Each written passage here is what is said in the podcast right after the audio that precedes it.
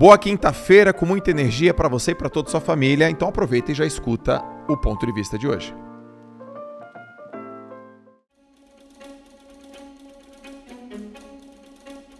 Por que é tão fácil adquirir hábitos ruins e tão difícil adquirir hábitos bons? A resposta é essa aqui, ó. Porque hábitos ruins o ganho é imediato e a perda, você paga agora, você paga depois. Você recebe agora, você paga depois. Hábitos bons, você paga agora, mas você só recebe depois.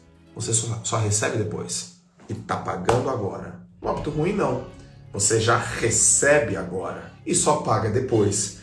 E aí você cria um ciclo de dopamina de recompensas imediatas que está impedindo você de postergar as recompensas. Você posterga as recompensas cada vez menos.